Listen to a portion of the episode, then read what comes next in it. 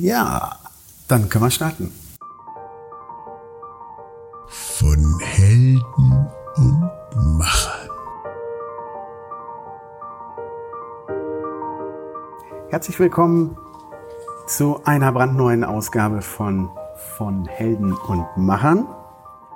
Mein Name ist Jan Kötting von Studio Bu. Wir sprechen in diesem Podcast mit kleinen und großen Machern aus unterschiedlichen Branchen.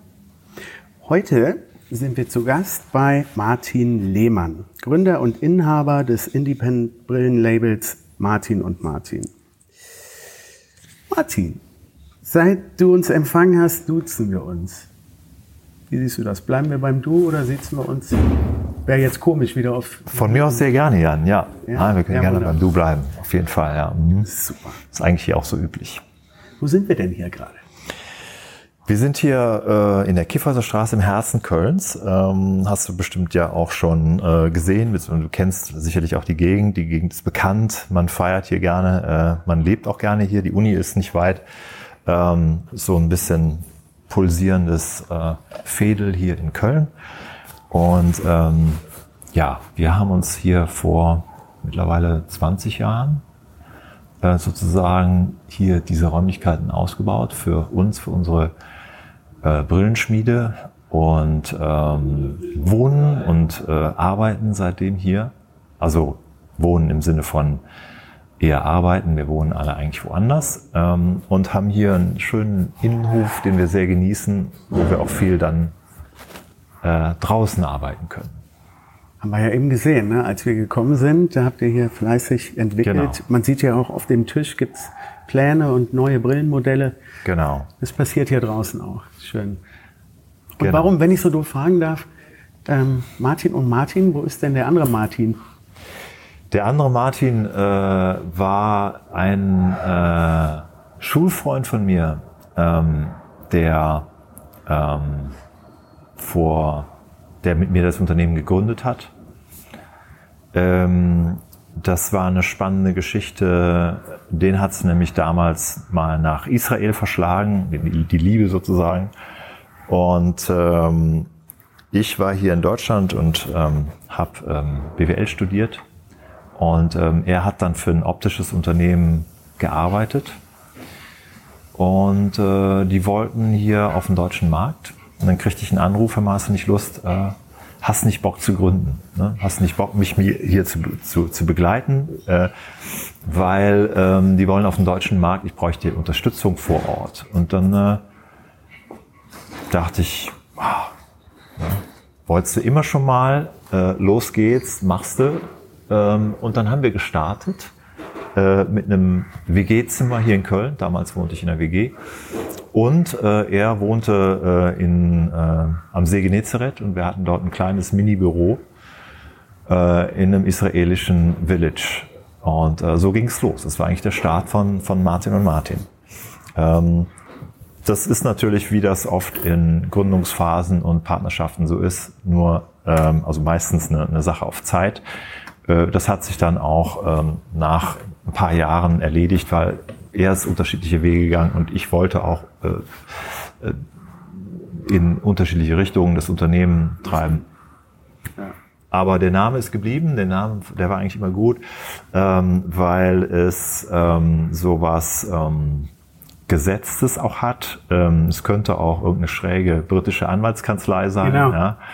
Äh, also da, das ist eigentlich sehr offen. Ähm, und diese Doppelnamen sind jetzt mittlerweile eigentlich auch ganz, ganz modern. Und ähm, wir, wir haben damals auch die Offenheit gemocht, dass wir äh, gar nicht äh, in den Namen so genau spezifizieren wollten, was wir tun. Ne? Ich wollte mal mit meinen Brüdern eine Agentur gründen. Kötting, Kötting, Kötting und Kötting. Hätte ich auch gut gefunden. Ja, stimmt. Ja. Ja, super. Danke für die kleine Historie. Was machen denn die Brillen von Martin und Martin aus? Warum sollte ich mir eine Brille von Martin und Martin kaufen? Ähm, also, wir haben äh, über die Jahre, ähm, also man muss dazu sagen, ich bin Quereinsteiger, also ich bin ja gar kein Optiker in dem Sinne, ich bin auch kein Designer, ähm, sondern ich habe äh, BWL studiert und äh, habe mich eigentlich mehr oder weniger von der Seite in die Branche reingearbeitet. Das fing damit an, dass ich einen Künstler begleitet hatte, ähm, bestimmte Brillen auf den Markt zu bringen, ähm, weil ich die super spannend und einzigartig fand. Und dabei habe ich damals unseren jetzigen Produzenten beziehungsweise das Unternehmen ähm, kennengelernt, was wir dann auch jetzt vor kurzem übernommen haben, also unseren Produktionsbetrieb im Süden. Passau, ne? Passau, bei Passau. Ne? Ähm, und ähm, durch diese Arbeit mit dem Künstler habe ich eigentlich verstanden, wie man Brillen baut, bin immer tiefer in die Materie reingekommen und dachte dann, was andere kann, äh, kannst du auch. Äh, und äh, jetzt baue ich mal meine eigene Kollektion. Meinst du, ähm, wie man Brillen baut im künstlerischen Sinn oder im technischen Sinne? Im Te also im technischen Sinne, worauf kommt es an? Es kommt auf viele Details an. Natürlich die Passform ist ganz wichtig. Äh, die Nasengrößen, die ähm, Scheibengrößen, die Bügelanschläge und so weiter. Also alles das, was eigentlich für äh, das äh, optische Sehen und die Bequemlichkeit wichtig ist ähm, und wie es gemacht wird was funktioniert, was nicht funktioniert und so weiter. Ne? Das mhm. sind äh, Details, die man heute auch nirgendwo mehr lernen kann, denn der Beruf des Brillenbauers äh, ist schon lange ausgestorben. Also das ist und, und, und die hat ja was gefehlt. Oder, also ich muss nochmal auf die Frage zurückkommen, ja. warum dann ausgerechnet Martin und Martin? Also ähm, macht ihr etwas anders, was okay. andere...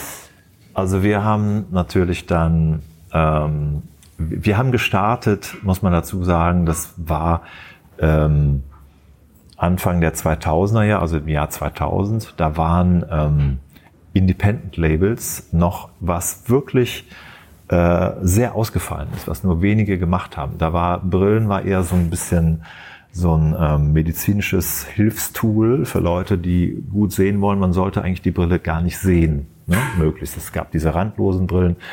Und dann waren da diese äh, paar verrückten Designer, äh, die dann schon vor uns ähm, dann angefangen haben, aus der Brille in eine künstlerische, in eine sehr charismatische Richtung zu gehen. Und ähm, angefangen mit Designern wie äh, Anna McLee, Philip Stark und so weiter, die haben eigentlich sowas äh, vor uns gemacht. Und dann gab es eine kleine Truppe damals von Designern und ich hatte das auf einem auf einem Messe gesehen, als wir damals zu zweit unterwegs waren. Und ich dachte, das ist geil, das ist toll. Das war wie so ein Dorf aufgebaut, äh, wo jeder Stand seine ganz eigene Aussage hatte. Und dann dachte ich, äh, wie geil ist das denn, ähm, da seine eigenen Ideen zu entwickeln, ein bisschen was Kommerzielles zu machen, ein bisschen was crazy zu machen, ein bisschen was Künstliches, seinen eigenen Stil zu finden. Und ähm, das äh, war die Idee.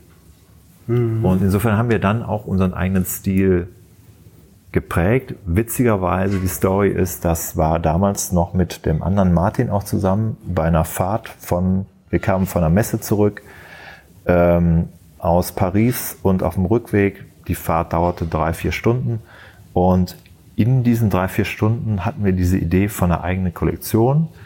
Ähm, die sollte schwarz, weiß und transparente Materialien haben, fett sein, ne, dicke Materialien, Charakter ausdrucksstark, zeitlos, äh, mit sehr bequemen, ähm, tragbaren Eigenschaften. Und innerhalb von diesen vier Stunden war eigentlich das komplette Konzept äh, geschrieben, was nachher Martin und Martin auch ausgemacht hat. Und äh, mhm. das haben wir dann äh, relativ schnell umgesetzt und ähm, haben die ersten Brillen dann in, äh, auf der Messe in, in nochmal in Paris, also ein halbes Jahr später, vorgestellt. Und ähm, das ist sofort begeistert aufgenommen worden. Sonst wäre das am Anfang nicht so gut gelaufen. Glaube ich, hätten wir uns schwer getan. Aber das wann, hat geknallt. Wann war das? das war im, äh, im September 2000. Mhm. Auf der Silber in Paris. Ich finde es total spannend, auch so aus meiner, aus meinem Blickwinkel, sich in einer äh, Entwicklungs- oder Konzeptionsphase irgendwie, mh, hm, ich habe das nämlich schon gelesen mit diesem Schwarz-Weiß-Monochrom-Konzept, mhm. mhm. irgendwie so ein paar Ecksteine zu setzen. Ja.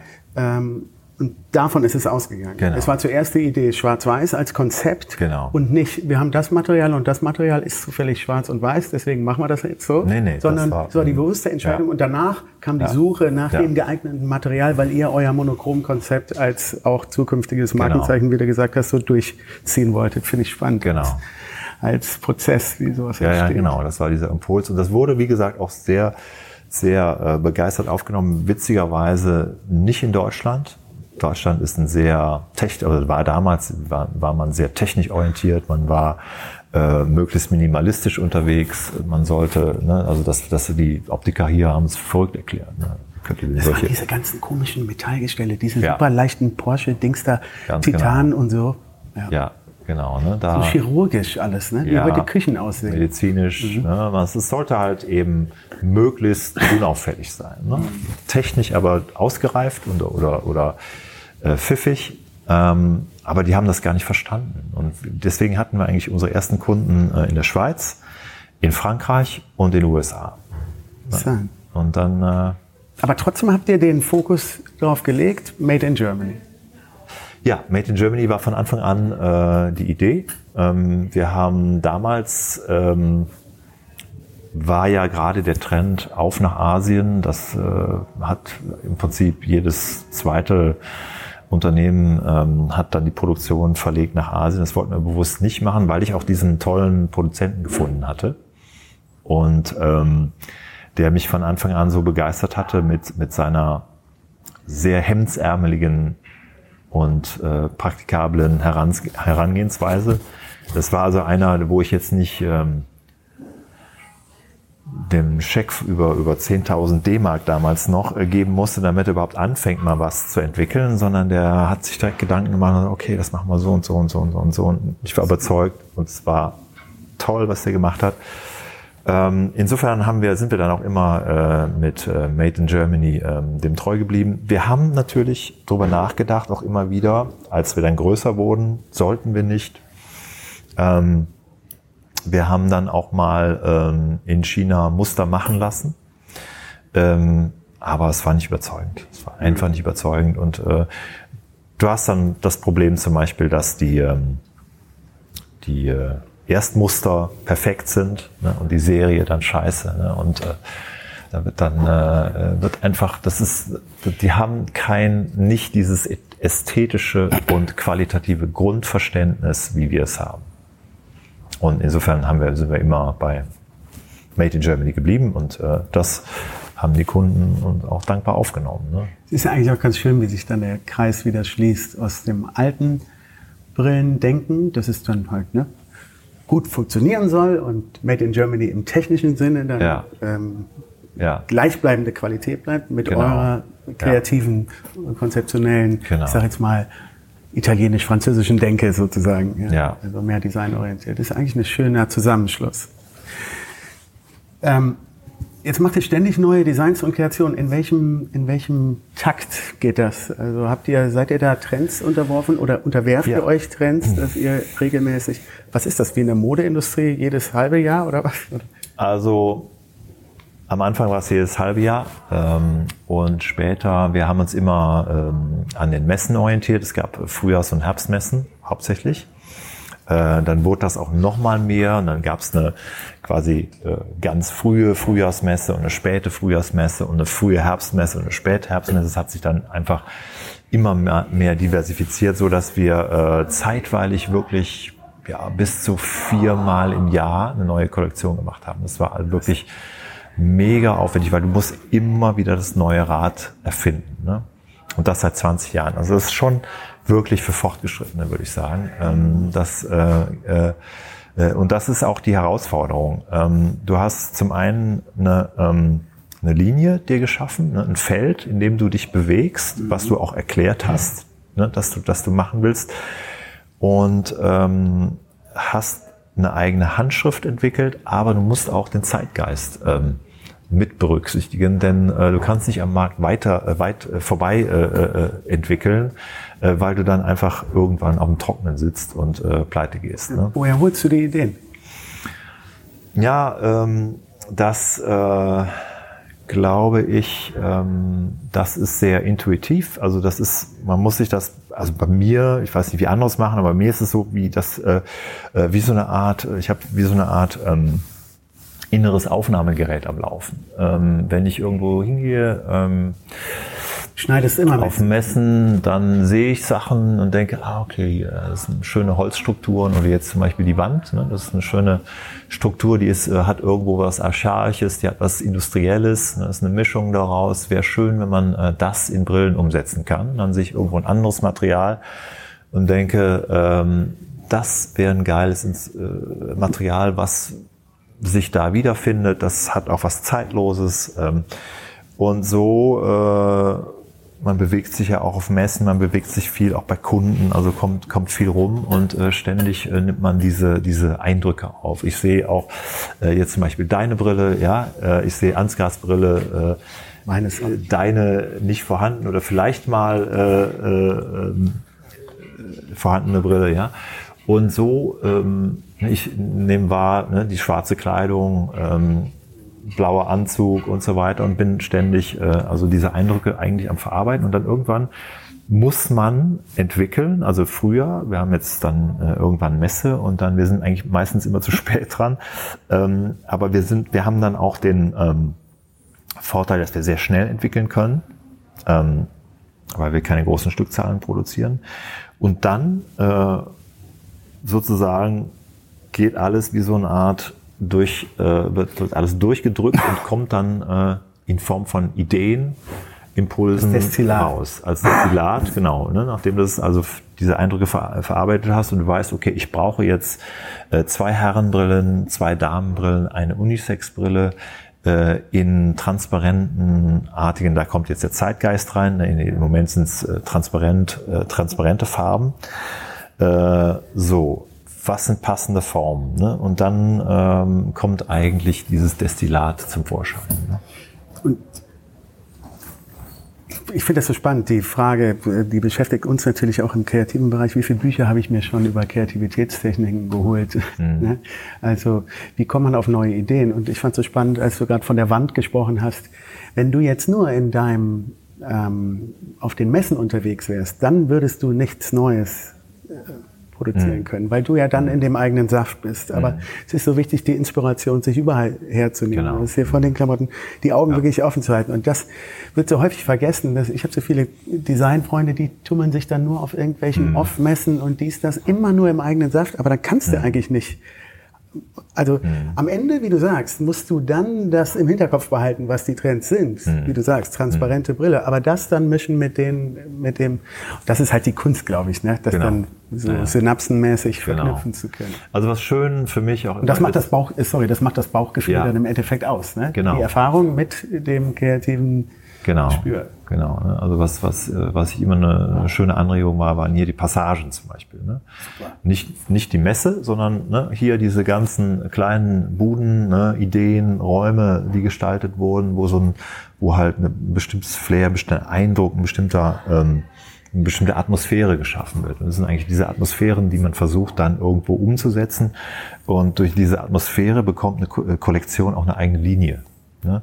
Weil das ist auch ganz wichtig, auch selbst wenn ich weiß, dass jetzt im Moment äh, dieses Jahr rot äh, angesagt ist von der Mode, würde ich trotzdem nicht rot machen wollen, weil das äh, überhaupt nicht reinpasst jetzt ne, in diese in diese Atmosphäre. Ne? Äh, und, und da muss man, hat es sich auch bewiesen, ähm, das ist Zeitgeist ist wichtig, aber ähm, äh, es, ist, es ist mindestens genauso wichtig ist der, ist der Gesamtzusammenhang, die Gesamtatmosphäre, die man so, also dass das ganze kreative Schaffen, dass das irgendwo eine, ähm, eine innere Einheit bildet. Ne?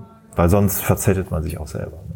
Aber auch eine äußere Einheit. Ne? Also wie wichtig ist für dich der visuelle Auftritt deines ja, Labels auch, und deines ne? Unternehmens? Genau, wir haben das immer äh, eigentlich ähm, relativ ähm, überschaubar gehalten. Wir haben auch bewusst gesagt, dass wir äh, keine Agenturen nehmen. Äh, wir ähm, haben, ich habe mit Ansgar auch darüber gesprochen, ähm, und äh, auf die Gefahr hin, dass wir, dass wir vielleicht ein bisschen unprofessionell oder fummelig wirken, ja. Aber trotzdem war uns das wichtig, ähm, die Webseite, die, äh, das Foto, das ganze, der ganze Zusammenbau des Auftritts selber zu machen, unsere Broschüren selber zusammenzubauen und so weiter. Ne? Wo dann auch der ein oder andere Grafiker ne, die Hände über den Kopf zu sagen, du kannst ja jetzt hier die, die, die Schrifttypen kannst du doch nicht nehmen. Ne? Okay, gut. Ne? Ähm, oder dann war das Logo mal in einem anderen Schrifttyp als ne, die Broschüre und so weiter. Das, aber ähm, auch da quasi den Manufakturgedanken. Selbst ist der Mann, genau. Und also das, das war uns wichtig. Ähm, natürlich auch ein professioneller Auftritt. Also natürlich haben wir auch äh, uns Leute dazugeholt. Mhm. Aber eher den DIY-Gedanken verfolgt dabei. Ne? Wie sind denn die, ähm, wie sieht die Zukunft des Brillenmarktes aus? Also das ist natürlich eine Frage, die man stellen muss mit äh, 3D-Druck und den ganzen großen ähm, Herstellern. Die Ehrenstraße ist ja wirklich mittlerweile gepflastert von, mhm. von Pseudo-Independent-Brillen-Labels, die so daherkommen, ja. aber riesig äh, groß sind mittlerweile. Ja, ja, Braucht es noch Brillenfirmen wie Martin und Martin gerade in diesem also das ist eine, eine spannende Frage. Ähm, das ähm, ist auch eine vielschichtige Frage. Also wenn ich das wüsste, Jan, dann glaube ich, könnte ich damit viel Geld verdienen. Ne? Aber man sieht es ja auch. Also man sieht natürlich diese ganzen ähm, äh, Unternehmen, die jetzt wie Acetate und View äh, mit äh, durchgestylten Konzepten daherkommen, Investoren gesteuert und äh, natürlich auch viel bewegen, äh, die natürlich auch eine ganze Menge Kundschaft ähm, anziehen. Aber ich persönlich finde äh, zunehmend auch toll zu beobachten, wie die Independent, äh, also die, die, die traditionellen Optiker wie äh, hier unser Tobias Brandhofer beispielsweise, äh, wie gut die sich durchsetzen gegenüber diesen Massen, ähm, und äh, Vertikalunternehmen, ähm, weil es immer wieder Leute gibt, die einfach was Individuelles suchen, die vor allen Dingen, denen die Story dahinter wichtig ist, also wo nicht nur ähm, sozusagen der äußere Schein zählt, sondern auch, woher es kommt, wer es gemacht hat, wie es entstanden ist. Ähm, und ich glaube, das spielt zunehmend mehr eine Rolle, gerade jetzt auch in diesen Zeiten. Ich habe ja auch so ja. die, sorry, dass ich unterbreche, ja.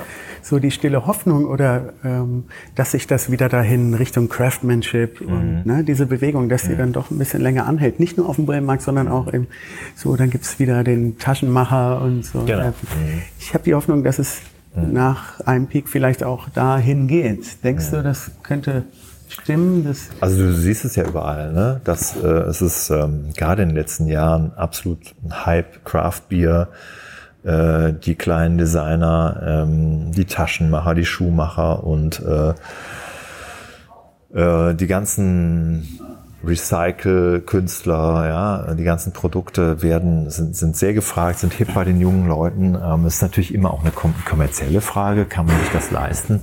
Äh, Gerade lokale Produkte äh, werden immer mehr gefragt werden. Wir haben jetzt hier ne, Stichwort Corona ähm, gesehen, wohin das führt, wenn man diese gigantischen Logistikketten aufbaut. Äh, ich denke auch äh, ökologisch ähm, ist es nicht vertretbar, dass man, äh, was weiß ich, äh, äh, so ein, so ein Pullover, äh, ne, die Waren von, von sonst wie dreimal um die Welt äh, ship, schippert, damit man hier ähm, äh, sich ein Hemd kaufen kann. Das kann einfach nicht auf die Dauer gut gehen. Ne? Und das, glaube ich, ähm, das ist auch, was, was wir eigentlich damit befolgen. Oder das haben wir uns jetzt nicht so ausgedacht, aber es ist, ist wirklich so gewachsen, dass ähm, wir sagen, ja, das, das muss einfach so werden. Das geht gar nicht anders. Ne? Also wirtschaftlich, äh, auch ähm, klimatechnisch äh, muss das einfach so werden. Ne? Und ähm, ich finde, ähm, die Zeit im Moment beweist es eigentlich. Ne?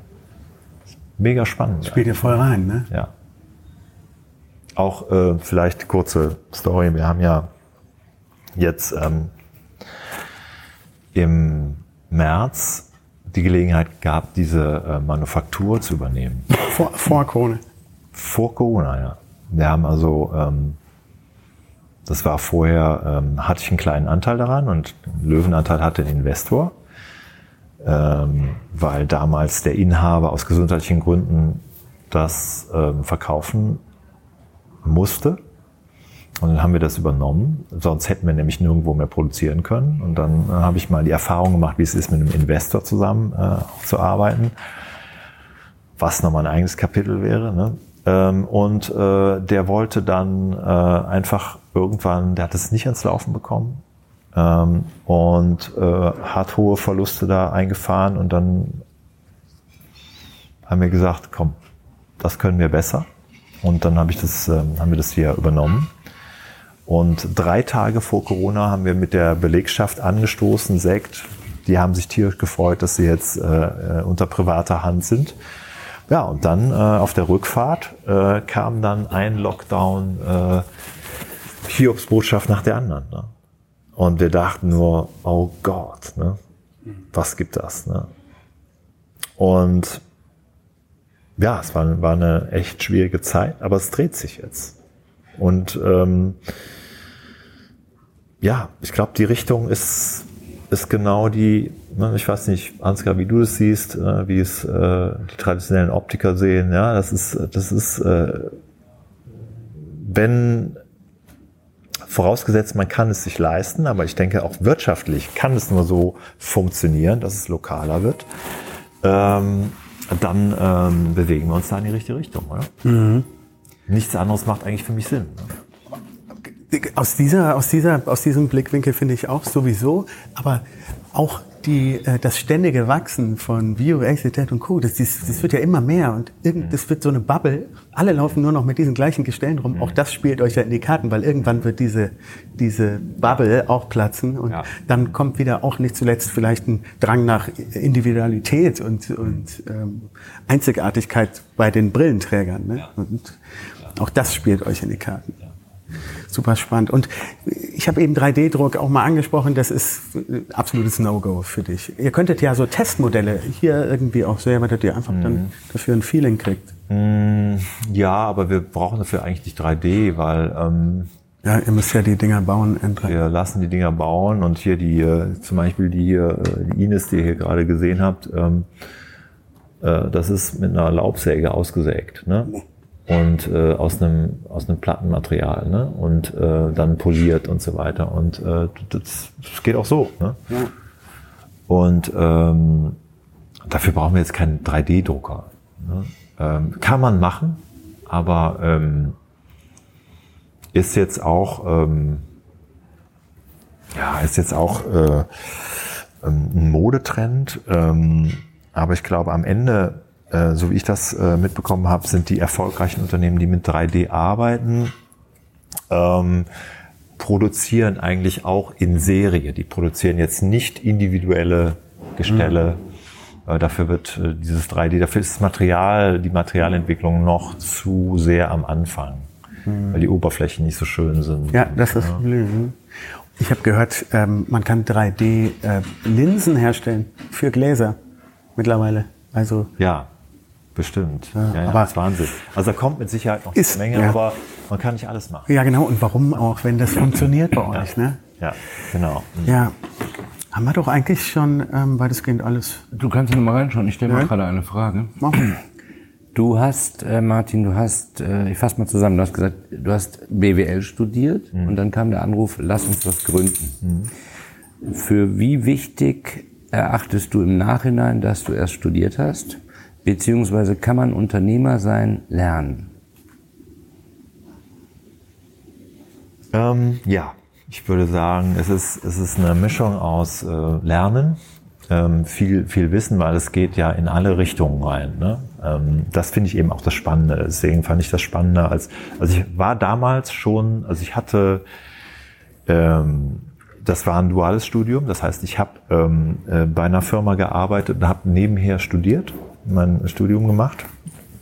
Und dann kam dieser Anruf. Also ich hatte quasi drei Dinger gleichzeitig. Ne? Die Gründung, Studium und äh, Job. In welchem Bereich hast du gejobbt? Ähm, Controlling und äh, BWL. Also schon sehr zahlenaffin. Oh, ich wollte gerade sagen, Controlling, das ist ja wirklich eine ganz andere.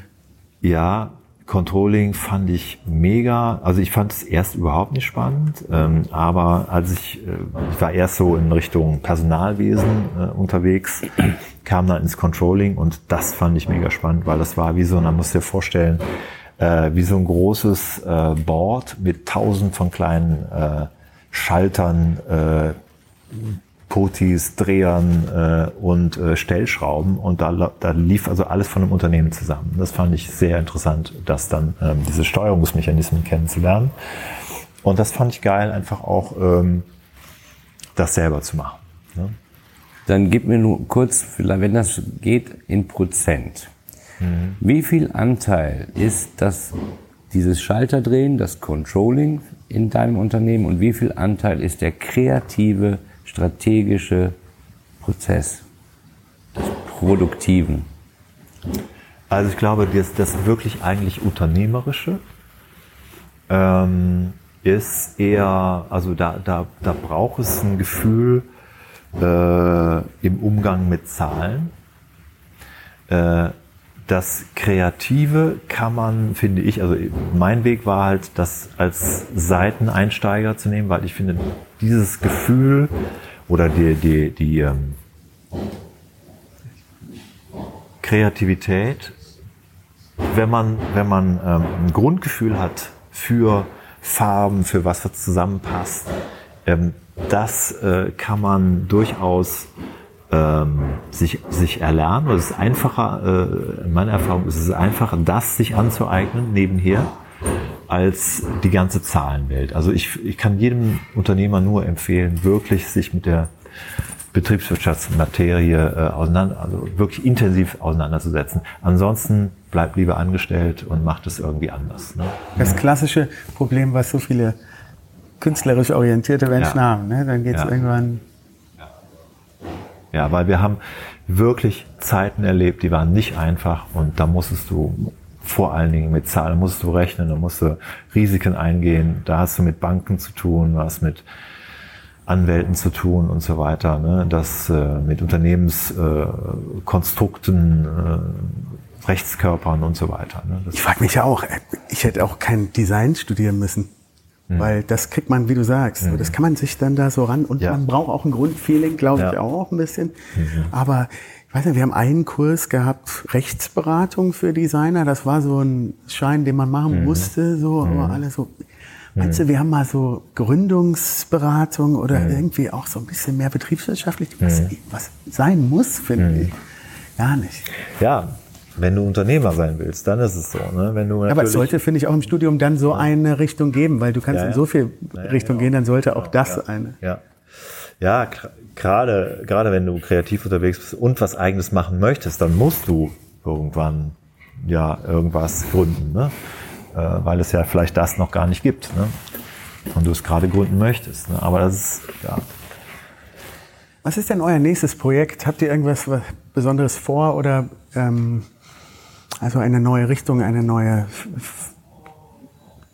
Ja, wir möchten eigentlich ähm, es möglich machen für ähm, Optiker, ähm, es zu ermöglichen, wie wir es jetzt äh, in dem Pilotprojekt äh, auch äh, mit äh, Tobias Brandhofer gemacht haben, was äh, wirklich eine tolle Kooperation war. Ähm, wir möchten Optikern, auch kleinen Optikern ermöglichen, äh, sich mit einer eigenen Kollektion zu verwirklichen und haben unsere Manufaktur.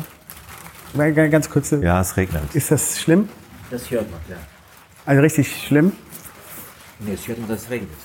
Ich meine, wir sind ja draußen. Wir wohlige Atmosphäre. Sagen, so, ist doch schön, es regnet. Fängt an zu regnen, weitermachen. Ist doch schön.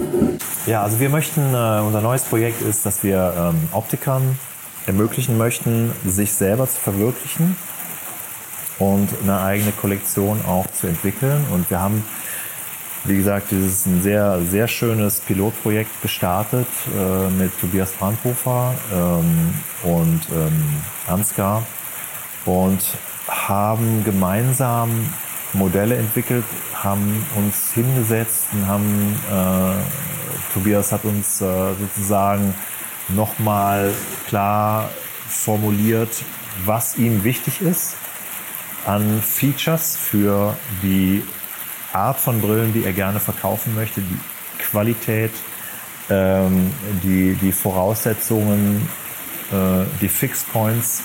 Und wir haben das versucht umzusetzen und haben gemeinsam sozusagen dann eine Mini-Kollektion entwickelt, die wir in kleinen Stückzahlen äh, dann auch äh, in unserem Werk realisiert haben. Aber als Ghostwriter.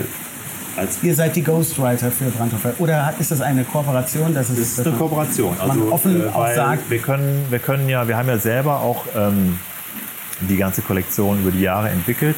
Das heißt, wir haben sowohl Entwicklungserfahrung, aber der, die Optiker haben mehr so die äh, tatsächliche anatomische und optische Erfahrung. Worauf kommt es an? Was, was ist schlecht im Markt? Äh, ähm, was ist schlecht gelöst? Was kann man besser lösen und so weiter. Und, und das ist für uns sehr, sehr wichtig. spannende Kombination. Und das direkte Feedback äh, von Kunden auch. Das direkte Feedback von äh, Kunden, soweit ich das jetzt mitbekommen habe, ist, ist, ist gut, Ansgar, oder? Top, tatsächlich. Also das ist, äh, das ist vor allen Dingen auch eine schöne Story. Also vor allem macht die Kooperation da sehr Sinn, genau wie du das gerade beschrieben hast. Ja. Und ähm, das, äh, das ist was, was es eigentlich in Deutschland äh, so nicht wirklich gibt. Also es gibt, äh, es gibt Brillenbauer, die äh, dann aber mehr oder weniger Einzelanfertigungen machen. Das gibt es schon. Aber ein Private Label Made in Germany gibt's so nicht. Ähm, und das versuchen wir zu, zu realisieren. Ähm, und ähm, ich glaube, ja, in dem Umfeld, wo wir es gerade besprochen haben, ist es, ist es eine tolle, äh, ein tolles Projekt, freue ich mich sehr drauf. Ne? Bin sehr dankbar da auch mit der, über diese Entwicklungserfahrung und ähm, ja, da werden wir bestimmt noch mehr in Zukunft machen. Ne? Auf jeden Fall. Spannend, spannend. Zum Schluss noch, bevor du total zerfließt, Ja. hast du noch eine, du hast eben so schön von Inspiration gesprochen. Wir machen immer so eine Art Staffelübergabe für die ähm, nächste mögliche Interview, für das nächstmögliche Interview. Hast du eine Person, die dich inspiriert hat oder die dich weitergebracht hat, die vielleicht aus einem ähnlichen Bereich kommt, ähm, die du uns als Interviewpartner empfehlen könntest? Ah, gute Frage. Müsste ich ein bisschen, drüber nachdenken. Kannst du gerne auch noch In der mal. Zwischenzeit könnten wir das Also. Geschenk überreichen. Prost! Super. Von Schmeiß die Fuffis in den Club. Unbezahlte Werbung. Georg Scheidtken, dem Ja. Weingut Scheidken, was wir gestern besucht haben. Ja. Und ausgezeichnet mit der goldenen, wie heißt das, goldene Kamerapreismünze Kammerpreis. der Ja, super. Landesprämierung Rheinland-Pfalz. Ein Edition Pinot 2019er Weißer Burgunder trocken. Wunderbar. Dann herzlichen Dank an euch und an den, an den Hersteller auch. Ne? Und dann lasse ich mir das natürlich nicht nehmen, auch euch eine Brille mitzugeben für, den, äh, äh, für die Staffelübergabe, für den Wow. nächsten sozusagen. Das ist oder? natürlich toll. Das finde ich toll. Super. Ja? Super. Ähm, spontane Idee wäre, äh, glaube ich, Architektur. Ne? Ähm, das fand ich immer sehr inspirierend. Ähm, da kenne ich ein, zwei Leute, die da eigentlich äh, mir hier auch bei dem Umbau äh, geholfen haben. Die müsste ich mal fragen, ob die da daran interessiert werden. Aber ich finde, das ist ähm, sehr interessant von ähm, ein sehr, sehr weites Feld. Eben, ne? ähm, Ich finde auch den Ansatz immer sehr spannend. Ähm, wir haben ja damals mit Architekten zusammen auch studiert und wie anders die rangehen. Häufig analytischer als wir Freigeister. Und Das ist sehr spannend. Ja, wenn dir jemand einfällt, super gerne. Ja, ähm, ich- lass mich noch mal einen Tag drüber nachdenken. Ähm, aber wenn Architektur so in die Richtung geht, sehr spannend. dann äh, würde ich mal ein, zwei Leute fragen. Ja, Super. cool. Ja, Hammer, dann vielen Dank. Hat sehr viel Spaß gemacht. Dankeschön. Ich könnte jetzt noch ewig weiter darüber, über diese Private Label Geschichte reden. Das finde ich so spannend. Ja, dann. Wenn es nicht regnet. Ist das denn?